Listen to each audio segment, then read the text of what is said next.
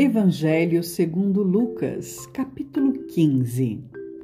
Parábolas da ovelha desgarrada e da dracma perdida. E chegavam-se a ele todos os publicanos e pecadores para o ouvir. E os fariseus e os escribas murmuravam, dizendo: Este recebe pecadores e come com eles. E ele lhes propôs esta parábola, dizendo: Que homem dentre vós tem de cem ovelhas, e perdendo uma delas, não deixa no deserto as noventa e nove, e vai após a perdida até que venha a achá-la?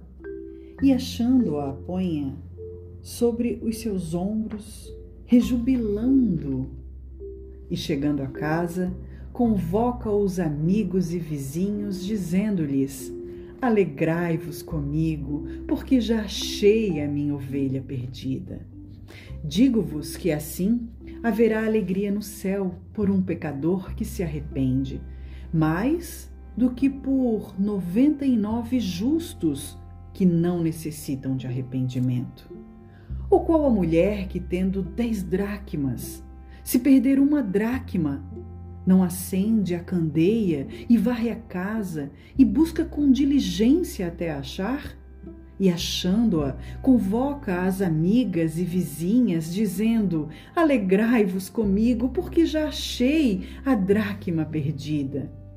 Assim vós, digo que há alegria diante dos anjos de Deus por um pecador que se arrepende.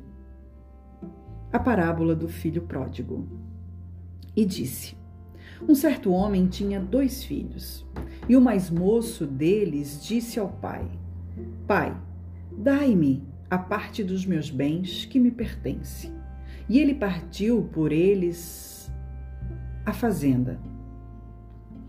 E poucos dias depois, o filho mais novo, ajuntando tudo, partiu para uma terra longínqua. E ali desperdiçou os seus bens vivendo dissolutamente. E, havendo ele gastado tudo, houve naquela terra uma grande fome e começou a padecer necessidades.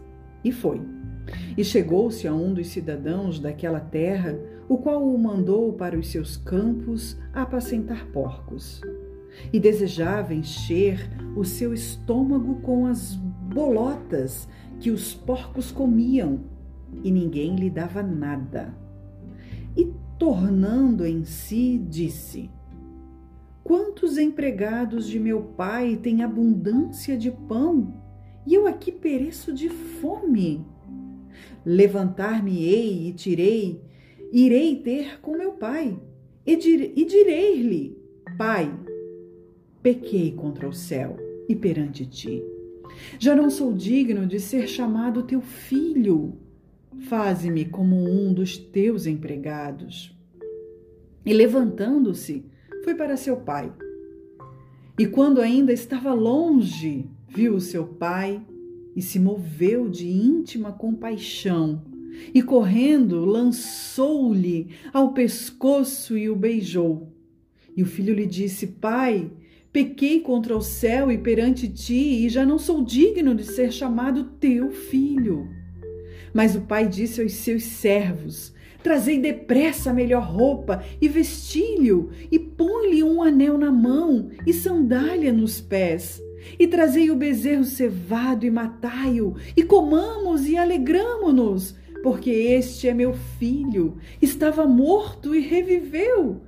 Tinha se perdido e foi achado. E começaram a alegrar-se. E o seu filho mais velho estava no campo. E quando veio e chegou perto de casa, ouviu a música e as danças e, chamando um dos servos, perguntou-lhes que era aquilo. E ele lhe disse: Veio teu irmão e teu pai matou o bezerro cevado porque o teu irmão são e salvo o recebeu. Mas ele se indignou e não queria entrar. E saindo seu pai, rogava-lhe que entrasse com ele. Mas respondendo ele, disse ao pai: Eis que te sirvo há tantos anos, sem nunca transgredir o teu mandamento, e nunca me deste um cabrito para alegrar-me com os meus amigos. Vindo, porém, este teu filho, que desperdiçou os teus bens com as meretrizes, mataste-lhes um bezerro cevado. E ele lhe disse: Filho, sempre estás comigo e todas as minhas coisas são tuas.